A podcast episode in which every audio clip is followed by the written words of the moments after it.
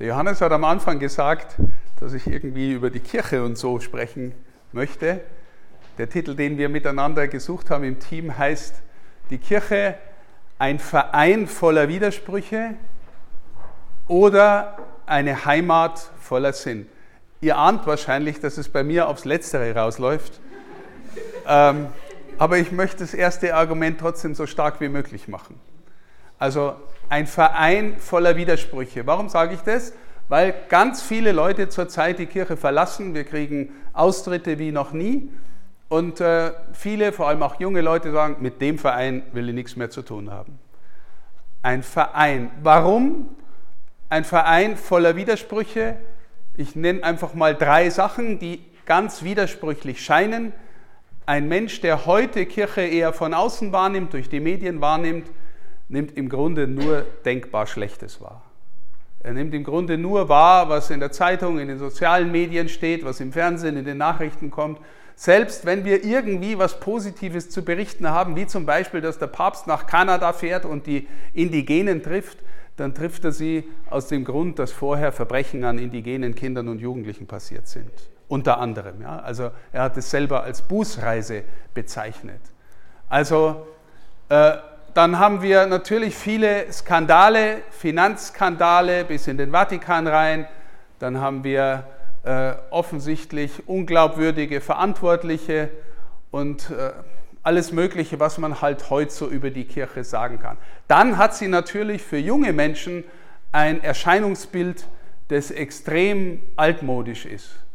Extrem altmodisch. Ja, wenn wir heute sehen, was so in der Gesellschaft gedacht wird über Menschsein, über Partnerschaftsformen, über Sexualität, dann ist die Kirche mit dem, was sie denkt und sagt, von vor, vor, vor, vor, vor gestern. In jedem Fall. Und es verstärkt das Argument von jungen Menschen und von anderen, die sagen, was will ich eigentlich in diesem Saftladen, in diesem Verein. Also das Erscheinungsbild von Kirche zurzeit ist wahrscheinlich so schlecht, wie es noch nie, zumindest zu meinen Lebzeiten war. Ich glaube, in der Nazi-Zeit haben die, die Herrschenden auch versucht, die Kirche extrem schlecht zu machen, aber es waren halt auch ganz andere Zeiten.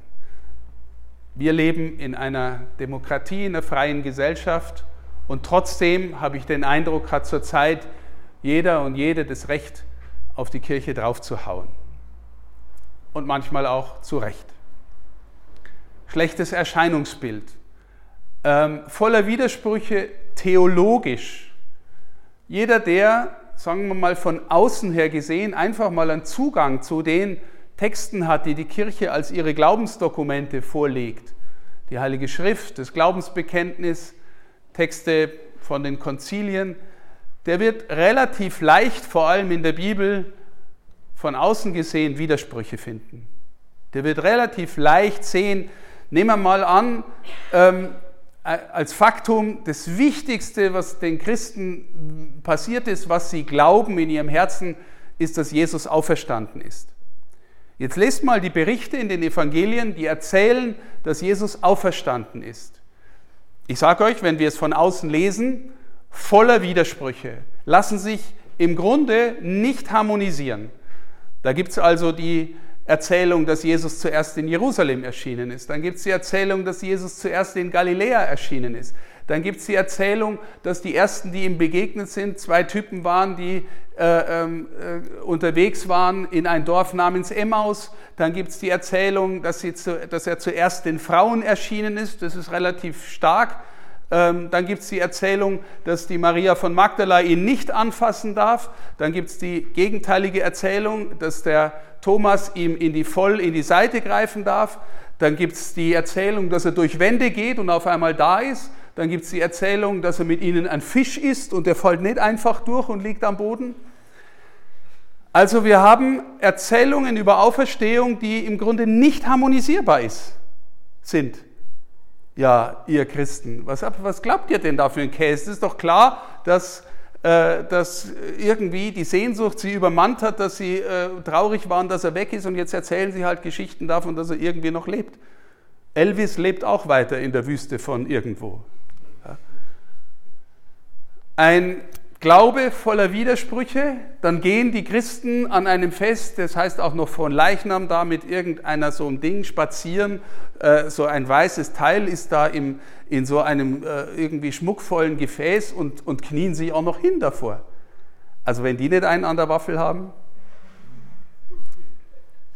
Ein Glaube voller Widersprüche. Ähm, und vielleicht drittens, äh, schau dir doch die Christen selber an. Schau dir doch an, wie sie im Gottesdienst stehen und heilig, heilig, heilig singen. Und sobald die Messe aus ist, wie sie übereinander reden, nachdem sie heilig, heilig, heilig gesungen haben. Da kommt ja gar nichts mehr heilig vor. Und dann schau sie an, wie sie in der Kirche und untereinander manchmal agieren. Da gibt es scheinbar die Liberalen und die Konservativen und die hassen sich mehr, als die Sozis und die Rechten sich hassen in der Politik. Sind die toll, die Christen, oder?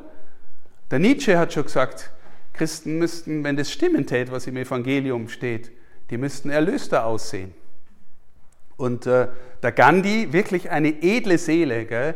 Mahatma Gandhi. Mahatma heißt in unserer Sprache übersetzt die große Seele. Und der Mahatma Gandhi hat das Evangelium gelesen und war berührt davon und hat gesagt, ja, wenn es stimmt, dann ist es die Wahrheit, aber ich kenne keinen, der so lebt, wie es da drin steht. Hat er selber versucht, gell? auf seine Weise. Ich bin völlig überzeugt, dass der Gandhi im Himmel ist, aber wenn er nicht katholisch war weil er wahrscheinlich Jesus begegnet und der ihn umarmt und sagt, schau, du hast mich dein ganzes Leben gesucht.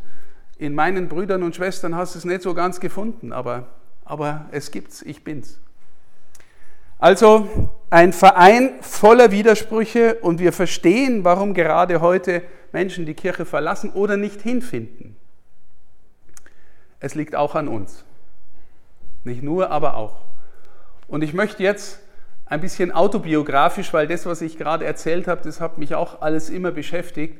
Versuchen ein bisschen Zeugnis zu geben, was, was mich zeitlebens umgetrieben hat und im Grunde immer noch umtreibt und warum ich glaube, dass ich zu Hause bin, dass ich angekommen bin.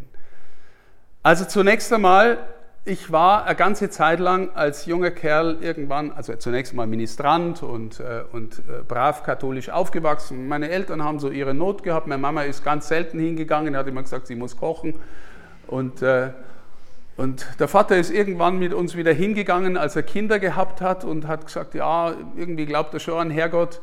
Aber so die, die Frage nach dem Glauben hat in unserer Familie im Grunde nie eine Rolle gespielt. Ich bin dann Ministrant geworden und es war echt eine tolle Zeit. Ich habe meine besten Freunde als Kind, als Jugendlicher in der kirchlichen Jugendgruppe gehabt. Aber natürlich habe ich mit 17, 18, vielleicht schon früher angefangen zu fragen, was, stimmt es denn, was wir da beten und glauben und tun, was der Pfarrer da macht am Altar und äh, stimmt denn das? Wo, wo, wo kann ich denn das erkennen, dass das stimmt? Und, und ganz tief haben sich ganz früh in meinem Herzen die Fragen nach drei Dingen eingeprägt. Die Frage nach Wahrheit oder Wahrhaftigkeit, die Frage nach Freiheit und die Frage nach Liebe. Irgendwie habe ich geahnt, äh, wenn das mit der Kirche stimmt, dann muss ich dort Antworten auf die Fragen bekommen nach Wahrheit, nach Freiheit und Liebe. Irgendwann habe ich nicht mehr geglaubt, dass ich da die Antworten finde, weil es mir auch keiner so wirklich erklärt hat. Dann habe ich also beschlossen, ich studiere Philosophie. Die, die schon mal was mit Philosophie zu tun gehabt haben, die wissen, dass äh, viele gescheite Menschen ganz viel Gescheites gesagt und geschrieben haben, aber auch äh, gewissermaßen ganz viel Unheil in der Welt ist auch durch Philosophie und philosophische Systeme entstanden. Ja? Also zum Beispiel der Marxismus ist ein, ein philosophisches Gedankengebäude, das sich nachher als äh, gewissermaßen tragischer Unfall der Weltgeschichte erwiesen hat, auch wenn wir dort trotzdem natürlich Spuren von Dingen finden können, die richtig sind. Also die Frage nach dem Sinn habe ich versucht in der Philosophie zu finden und äh, habe immer irgendwie diese drei, diese drei Begriffe gehabt. Wahrheit. Ich wollte so wahrhaftig wie möglich sein. Das Problem war, versuch du mal so wahrhaftig wie möglich zu sein in allen Lebenssituationen. Äh, Wenn es dir gelingt, herzlichen Glückwunsch, dass du noch lebst. Äh, herzlichen Glückwunsch, dass du noch Freunde hast. Äh, die, wenn es dir gelingt, ne? ich äh, will nur sagen, äh, es wahrhaftig zu sein, das zu lernen, ist echte Herausforderung. Vor allem, äh, wenn du dir einbildest, du wärst wahrhaftiger als die anderen. Weil in dem Augenblick, in dem du dir das einbildest, und ich spreche von mir selber, fängst du an, die anderen tendenziell zu verachten. Und fängst an, die anderen tendenziell als Leute zu betrachten, die weniger wahrhaftig sind wie du. Und deswegen bist du ja auf einem höheren Standard. Wisst ihr, was das in der Heiligen Schrift ist? Pharisäismus. Selbstgerechter Pharisäismus. Je mehr man sich bemüht, wahrhaftig zu leben und zu meinen, man hat's, desto mehr neigt man dazu, auf die anderen herabzuschauen. Jedenfalls war das eine persönliche Erfahrung. Die Erfahrung von Freiheit, die Suche nach Freiheit, ja, das kennt ihr vielleicht auch als junger Mensch, will man frei sein und denkt, Freiheit ist vor allem zuerst einmal, ich kann machen, was ich will. Je mehr du einfach nur machst, was du willst, was du willst, ich sag dir das jetzt schon, desto mehr wirst du irgendwann Sklave von den Dingen, die du eigentlich nie wolltest. Je mehr du meinst, du wirst umso freier, indem du machen kannst, was du willst, desto mehr wirst du Sklave von Dingen, die du eigentlich nie wolltest. Das heißt, die Erfahrung, alles Mögliche auszuprobieren und, an, und deine Freiheit auszuleben, tendiert dazu, dich abhängig zu machen, süchtig zu machen oder zu einem egoistischen Stinker zu machen, den keiner mehr aushält. Ich bin frei gegen die anderen. Oder ich konsumiere, ich nehme, was ich will, ich probiere alles aus und irgendwann brauchst du es und irgendwann bist du abhängiger von den Dingen, als du, ähm, als du je sein wolltest. Liebe. Da war eine Entdeckungsreise in der Philosophie bei mir. Ich habe irgendwann mal wirklich, und es war wirklich eine Offenbarung, den jüdischen Religionsphilosophen Martin Buber entdeckt. Martin Buber, großer Mann, ein Jude, der in die Philosophie hineingebracht hat, das Denken, das Nachdenken über die Begegnung mit der zweiten Person, also mit einem Du. Ist dir schon mal aufgefallen, dass wenn du jemanden als einem Du begegnest, mit dem ganz anders umgehen lernst, als wenn du jemanden wie einen Gegenstand behandelst? Mit, wie eine Art Es. Ja? Also, äh, wenn du zum Beispiel äh, Mensch, also wir alle haben, leben in Verhältnissen, wo wir gewissermaßen Es-Verhältnisse zueinander haben. Sagen wir mal Geschäftsbeziehungen.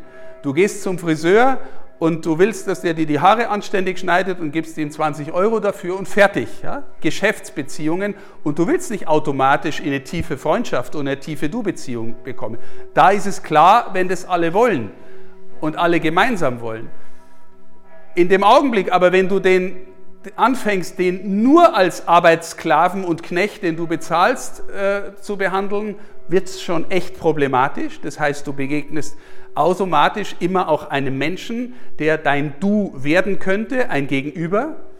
Ähm, das heißt, da ist schon eine Grenze, selbst wenn wir Geschäftsbeziehungen haben. Du darfst nie einen Menschen einfach nur behandeln, als wäre er nur ein Gegenstand, glaube ich.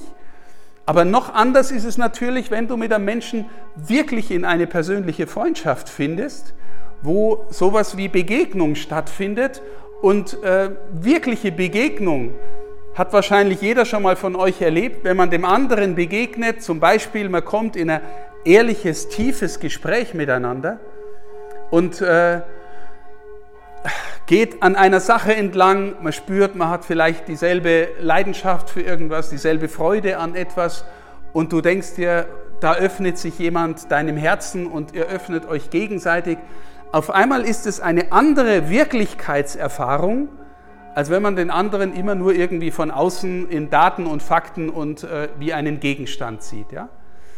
Also diese Du-Erfahrung und zu realisieren, deswegen Martin Buber, dass erstens wir berufen sind, dass wir mit anderen Menschen Du-Erfahrungen machen müssen, damit wir wirkliche Menschen sind. Das ist wichtig. Aber irgendwie hat es der auch mit der Du-Erfahrung mit Gott gehabt. Das war echt ein wichtiger Punkt. Sage nachher dann gleich noch mehr dazu. Aber jetzt äh, Liebe. Äh, Liebe zu dem anderen Menschen. Ich habe äh, Dialogphilosophie studiert und habe mir gedacht, jetzt habe ich es kapiert. Gell? Also es geht darum, dass wir, äh, und damals habe ich eine Freundin gehabt, dass wir beide auf der Du-Ebene miteinander kommunizieren. So oft wie möglich. Ja? Das erste Problem ist, du kannst Du-Erfahrungen nicht einfach nur machen. Ja, du kannst nicht einfach sagen, komm Johannes, jetzt reden wir mal, okay, und dann äh, vergesse ich mich im Gespräch und du vergisst dich im Gespräch und nach zwei Stunden denkt man, war das ja ein schönes Gespräch und äh, das kann man nicht einfach machen. Ja? Du kommst nicht einfach so hinein. Und wenn du es inszenieren willst, ist erst recht problematisch. Dann willst du mit dem anderen was machen, was, äh, was gar nicht so ohne weiteres geht. Und trotzdem, ich habe mir gedacht, äh, ich, in der Zeit weiß ich nicht, ob ich gebetet habe, ich glaube schon, aber nicht so wirklich. Also ich habe, glaube ich, so gebetet, dass ich gesagt habe, lieber Gott, äh, das mit der Liebe, das habe ich schon kapiert, das mache ich mit meiner Freundin aus, gell? wir machen das miteinander, ich kapiere ja, habe ja jetzt alles studiert, wir machen das, kümmere du dich um die anderen. Und je länger ich so unterwegs war, gell, also es, ging, es war wirklich ein, eine Art Experiment für mich und es war auch äh, ganz eine wichtige Erfahrung, auch mit der Person, mit der ich da beieinander war. Wir haben uns wirklich, wirklich gern gehabt, aber so mein, sagen wir mal, mein Wunsch, eine möglichst gute, möglichst optimale Beziehung zu leben, war irgendwie im Kopf wie eine Art Programm, das ich hatte. Steht ihr? Ich habe gecheckt, wie das mit der Liebe geht. Und deswegen mache ich das jetzt mit ihr und mir zwei. Das ging bis dahin, dass Freunde von uns äh, mal zu uns nach Hause gekommen sind und gesagt haben, äh, der, also er hat eine neue Freundin gehabt und hat gesagt, du, ich gehe mal äh, zum Stefan und seiner Freundin, komm mal mit, so wie die miteinander umgehen, wie die das machen, so, so wollen wir das auch machen. Gell? Heute denke ich mir noch manchmal, äh, die Arme, was die da erlebt hat, ich habe keine Ahnung.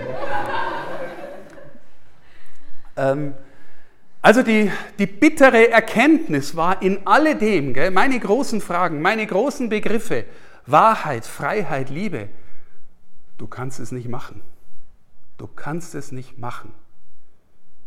Also wirklich wahrhaftig sein, kannst du, du kannst dich bemühen, okay. Und es ist ehrlich auch gut, wenn du dich bemühst. Wirkliche Freiheit gibt es nie ohne eine Bindungserfahrung. Nie ohne eine Bindungserfahrung. Wir haben hier Paare, die jetzt geheiratet haben. Ja? Die Nina und der Sebastian. Sebastian kann heute nicht da sein.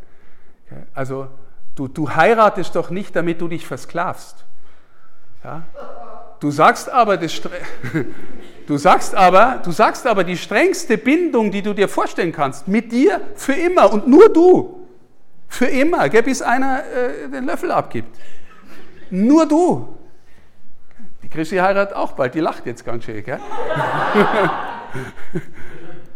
ähm, die strengste Bindung, die strengste Erfahrung gesetzt, wenn du nicht das Gefühl hattest, das soll der Ort deines, deines Wachstums, deiner größeren Freiheit werden, dann würdest du es doch nie machen. Und tatsächlich, wenn die Liebe verschwindet, dann denken manche, ich bin versklavt. Gell? Jetzt habe ich sie hier äh, wie, eine, wie eine Fußkugel äh, an der Backe oder so. Ne? Oder ihn, wenn die Liebe weg ist. Ja? Also Freiheit ohne Bindung, ohne eine Erfahrung von Bindung geht auch nicht. Und Liebe sowieso nicht. Versteht ihr? Die, die, die, die Erkenntnis war, ich bin echt ein Sünder. Ich bin echt ein erlösungsbedürftiger Sünder. Ich bin dann einmal in eine Gruppe reingekommen, ich habe mir gedacht, mit meiner Wahrhaftigkeitsding und so und mit meinem philosophischen, philosophischen Ding, bin ich in eine Gruppe reingekommen von, von Leuten, die sind echt toll miteinander umgegangen. Und, äh, und ich habe mir ehrlich gedacht, ich bin schon ziemlich toll.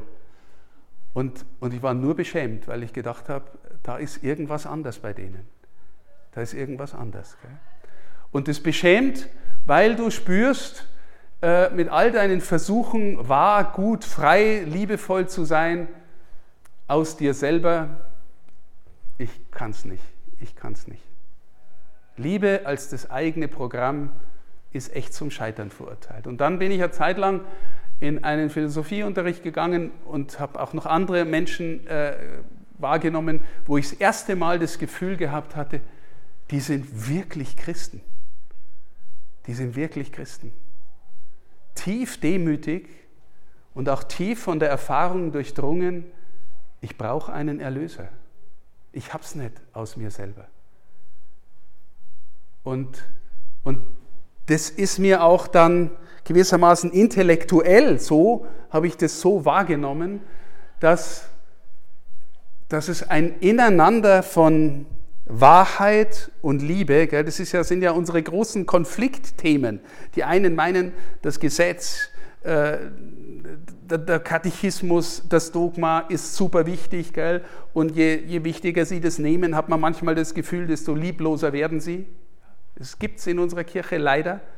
Und manche sind wahnsinnig engagiert und hängen sich rein und sagen, naja, das Dogma und die Liturgie und das Gesetz und der Katechismus, vergiss es, gell? wir haben uns doch alle eh lieb. Und du merkst, das ist es dann auch nicht, weil, weil, weil das oft irgendwie eine Form der Selbstverwirklichung ist, die den anderen umso mehr braucht, damit sie sich umso mehr in sich selber spiegeln kann.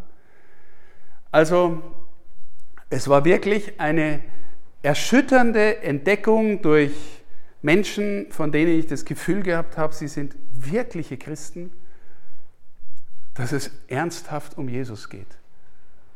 Und zwar, und zwar heute würde ich vollkommen, ohne mit der Windbär zu, zu zucken, zuerst mal nur um ihn. Es geht nur um Jesus. Wenn du dich fragst, wo finde ich den wahrhaftigsten Menschen, der je über die Erde gelaufen ist, dann würde ich sagen, schau auf Jesus. Wenn du dich fragst, wo ist der freieste Mensch, der je dem je anderen begegnet ist, dann schau auf Jesus. Jetzt sagt er aber, ich tue nur, was ich den Vater tun sehe. Ich tue nur, was ich den Vater tun sehe. Ja, ist es jetzt Freiheit? Ja, ist der freieste Mensch, der je über die Erde gelaufen ist. Und wenn du wissen willst, wie Liebe ausschaut, die sich wirklich für den anderen verschenkt und hingibt, bis in die tiefste Verwundbarkeit in der Seele und im Leib, dann schau aufs Kreuz und du siehst, wie Liebe ausschaut. Wie Liebe ausschaut. Also das habe ich intellektuell verstanden, gell, dass es eine, ein Ineinander zwischen Wahrheit und Liebe gibt, das am Ende in der Versöhnung nur bei ihm zu finden ist. Und dass das zugleich die Gestalt der Freiheit ist. Und irgendwann habe ich gedacht, gell, ich, ich sage euch das wirklich ehrlich, das ist kein Phishing for Compliments. In meinem Herzen gibt es echt auch Abgründe. Wenn ich morgens das Schuldbekenntnis bete in der Messe oder so und dann denke in Gedanken, Worten und Werken, dann denke ich mir, ja genau, du hast es echt nötig. Aber ich darf auch ich darf auch äh, mit dem unterwegs sein und den feiern und den auf dem Altar legen, der mein Leben befreit. Und wenn ihr dann fragt, macht Kirche Sinn? Ehrlich gesagt, Kirche ist der Leib Christi. Wenn wir, wenn wir Leib Christi sind, dann sind wir und mit ihm verbunden sind. Und das ist das Wunder, das er uns hinterlassen hat. Tut dies zu meinem Gedächtnis. Das heißt, die Kirche hat ganz früh erkannt, gell, dass sie in den Sakramenten seine Gegenwart weiß. Wenn, wenn du dich fragst, hätten, hätten, nachdem Jesus auferstanden ist und dann hätten irgendwelche Leute aus dem Ausland von ihm gehört und wären, äh, wären äh, nach Jerusalem und hätten da die Jünger getroffen und so, ne, hätten die gesagt, erzählt uns Geschichten von Jesus. Haben sie ja gemacht. Aber die Kirche hat immer gewusst, wenn wir Eucharistie feiern, ist er da. Begegnen wir ihm persönlich. Ist die Verlängerung seiner Gegenwart in dieser Welt. Dass wir ihn aufnehmen, dass wir uns von ihm nähren, dass wir uns von ihm befreien und erlösen lassen. Und ich sage euch auch, es gibt keinen anderen Ort, wo Jesus so da ist wie in der Eucharistie. Und das ist die Mitte der Kirche. Das ist die Mitte der Kirche. Und dann verlängert sich das auch noch in die Sakramente. Wisst ihr, ich versuche 14, weil ich ehrlich, ich, auch wieder kein Fishing for Compliments, ich kenne meine Abgründe, ich versuche 14-tägig zum Beichten zu gehen. Und ich erlebe, wie ich jedes Mal befreiter, leichter rausgehe und, und wieder neu von dem erzählen kann, was mich bewegt. Und wo ich Menschen helfen will, hinzufinden. Also deswegen, ja, die Kirche ist manchmal echt ein Saftladen und manchmal echt ein, ein Laden aus, aus miesen Typen, weil im Herzen wir alle versucht sind, miese Typen zu sein. Und weil die Kirche dafür da ist, dass wir heiler und heiliger werden. Wenn wir es schon wären, bräuchten wir den Laden nicht. Bräuchten wir keine Eucharistie. Wir sind die Gemeinschaft im Club der Sünder. Willkommen. Und wir sind die Gemeinschaft im Club auf dem Weg derer, die berufen sind, heiler und heiliger zu werden und die Welt zu heiligen und die Welt heiler zu machen. Dafür ist die Kirche da. Und wisst ihr, wenn ich, wenn ich dann, natürlich verletzt mich, wenn, wenn in Medien und, und wo auch immer äh, auf die Kirche draufgehauen wird, weil, weil ich immer das Gefühl habe, keiner sieht mehr, was in der Mitte ist. Keiner sieht mehr, was in der Mitte ist. Keiner sieht mehr, was uns geschenkt ist an Schatz, an, an Leben, an, an, an der Möglichkeit, frei zu werden und heil zu werden und tief zu werden und lebendig zu werden.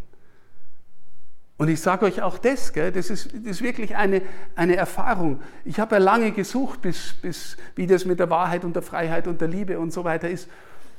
Und als ich das gespürt habe, erkannt habe, bei, bei mir muss immer erst alles durch den Kopf. Und ich habe es im Kopf gecheckt. Das mit der, ne, er, er und kein anderer. Und als es dann hierher gerutscht ist, habe ich gedacht, wofür sollte ich sonst leben? Wofür macht sonst Sinn zu leben? Ich habe echt kein so schlechtes Leben gehabt vorher. Gell? Ich hätte Karriere machen können, habe einen super Job gehabt und all sowas und, und habe mir gedacht, naja, das heißt jetzt nicht, ne, dass, man, dass jeder aus seinem Job rausgehen soll und, und in die Wüste und irgendwie, äh, weiß ich was, aber ich will nur sagen, wir sind berufen. Wer heute in der Kirche war, der hat das Gleichnis von dem Mann gehört, der seine Scheunen immer weiter voll machen wollte und, äh, und dann ein schönes Leben genießen wollte, bis Gott gesagt hat, du Narr, gell, du hast es verzockt. Äh, also wenn, wenn, uns, wenn uns das, wovon ich versuche zu reden, nicht wirklich wichtig wird, nicht wirklich ins Herz geht und alles andere wichtiger sein darf, dann bleiben wir Götzendiener. Zeig mir, was in deinem Herz das Wichtigste ist und ich zeige dir, wer du bist und wen du anbetest. Aber wir sind berufen, vor ihm niederzufallen und ihn anzubeten und uns von ihm berühren und verändern zu lassen. Und wenn das in der Kirche da ist, ne, wir sind, wir sind Leib Christi. Ich sage immer wieder, das war auch so mal eine Erschütterung, als ich, als die paulinischen Briefe werden, äh, die, die, die, die paulinische Bekehrung wird in der Apostelgeschichte dreimal erzählt und Paulus erzählt es dann selber auch nochmal angedeutet in der, im Galaterbrief. Und Jesus sagt immer zum Paulus in den dreimaligen Erzählungen, warum verfolgst du mich? Also Paulus hat die Christen verfolgt und einsperren lassen. Warum verfolgst du mich? Weil wir der Leib Christi sind. Wir sind Leib Christi, aber auch eine wichtige Differenz, wir sind nicht identisch mit ihm. Gell? Wir sind nicht identisch mit ihm. Das ist echt anmaßend, aber, aber er will und soll durch uns leben und durch uns in die Welt kommen. Und äh, wenn ich dann sage, Heimat voller Sinn, das habe ich auch schon oft versucht zu sagen, ich sage es heute nochmal, ich habe dann auch nochmal verstanden, dass ich, dass meine Heimat im tiefsten Sinn auch nochmal in der Mutter Gottes ist. Warum? Weil wir am freiesten, am liebesfähigsten und am wahrhaftigsten werden, wenn wir lernen, mit unserer ganzen Existenz Ja zu sagen. Wir beten in jedem Vater unser, dein Wille geschehe. Meinst du das auch? Meinst du auch, dass dein Wille geschehen soll an dir? Dein Wille geschehe. So, es gibt niemanden in der Geschichte der Kirche, in der Geschichte der Menschheit, der so tief mit, seinem, mit seiner ganzen Existenz Ja zu Gott gesagt hat wie die Mutter Gottes. Und wir dürfen als Leib Christi und auch als Kinder seiner Braut, das sind die zwei wichtigsten Gleichnisse für Kirche, wir sind irgendwie ganz tief mit ihm verbunden. Die Mutter Gottes hat auch seinen Leib gewissermaßen geformt in sich und hervorgebracht. Und gleichzeitig sind wir Kinder der Braut Christi. Das heißt auch in einem Gegenüber, das antworten darf und antworten soll. Und jeder von uns ist berufen, ein Ja zu werden mit seinem ganzen Herzen, einem Ja zu, ein Ja zum Willen Gottes zu werden. Und, und ich stelle mich in dieses Ja der Mutter Gottes rein. Ich mache euch ein Beispiel, das vielleicht leichter ist. Morgen darf ich mit zwei Bussen aus unserem Bistum zu, nach Turin fahren. Und äh, warum fahre ich nach Turin? Ich bin Salesianer Don Boscos, ein Ordensmann. Und mein äh, Ordensvater äh, hat irgendwie dafür gesorgt, dass ich in seinen Orden eintrete. Also mitgesorgt. Also Jesus hat gesorgt, der Heilige Geist hat gesorgt, die Mutter Gottes hat gesagt, gesorgt und dann hat er Don Bosco irgendwann gesagt, so, der kommt zu uns. Schätze ich mal, ja.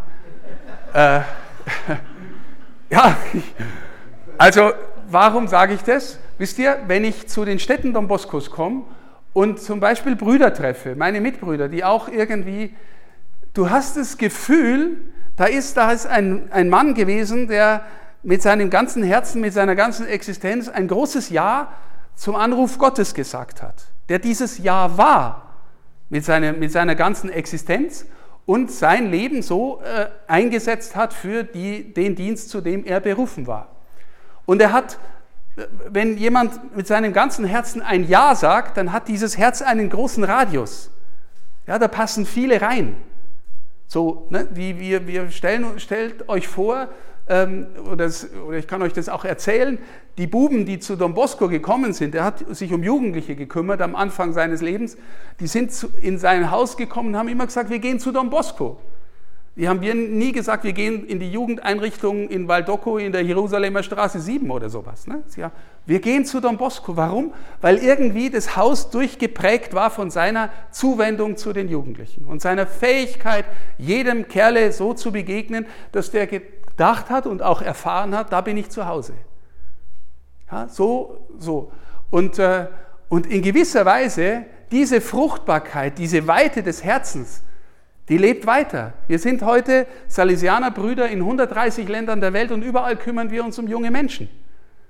Und meine Erfahrung ist, du gehst in ein Haus irgendwo, in China war ich noch nicht, aber sagen wir mal in, äh, weiß ich was, in Frankreich, in Brasilien war ich schon, in Häusern von uns, in, äh, in, äh, in Italien sowieso, da kommen wir her. Ähm, jedenfalls irgendwo auf der Welt, du gehst in ein Salesianerhaus und hast das Gefühl, das ist geprägt von Don Boscos Gegenwart. Mehr oder weniger natürlich. Ne? Also es gibt auch Verrat an dem, an dem Charisma. Aber mehr oder du kommst irgendwie, der wirkt weiter. Aber meine Lieben, Don Bosco war ein, wie fast alle, eigentlich alle großen Ordensgründer, Don Bosco war tief zu Hause in der Mutter Gottes. Er hat sogar so weit, ist sogar so weit gegangen, dass er am Ende seines Lebens, als er gestorben ist, gesagt hat, sie hat alles gemacht. Interessanterweise, gell? Nicht, nicht Jesus und so, natürlich Jesus und, und der Heilige Geist, aber, aber die Antwort, er war so in der Antwort der Mutter Gottes zu Hause, dass er sagen konnte, sie hat alles gemacht. Das heißt, ich glaube, jedes authentische Ja zu Jesus, das ein Mensch sagt mit seinem ganzen Herzen, kommt aus dem Herzen der Kirche und das Herz der Kirche ist das Ja der Mutter Gottes. Deswegen ich habe überhaupt kein Problem, zur Kirche, äh, die Kirche mit Maria zu identifizieren und zu ihr Mutter zu sagen. Aus dem bin ich geboren. Das ist Leib Christi, das ist gegenüber zu Christus, das ist äh, Einheit mit ihm. Und ich wüsste wirklich nicht, wo in meinem Leben es anderswo tieferen, größeren Sinn geben könnte als in unserer Kirche. Weil da ist Jesus daheim, da hilft mir die Mutter Gottes Ja zu sagen. Da helfen mir meine Brüder und Schwestern, miteinander auf dem Weg zu bleiben und heiler zu werden in den großen Fragen unseres Menschseins.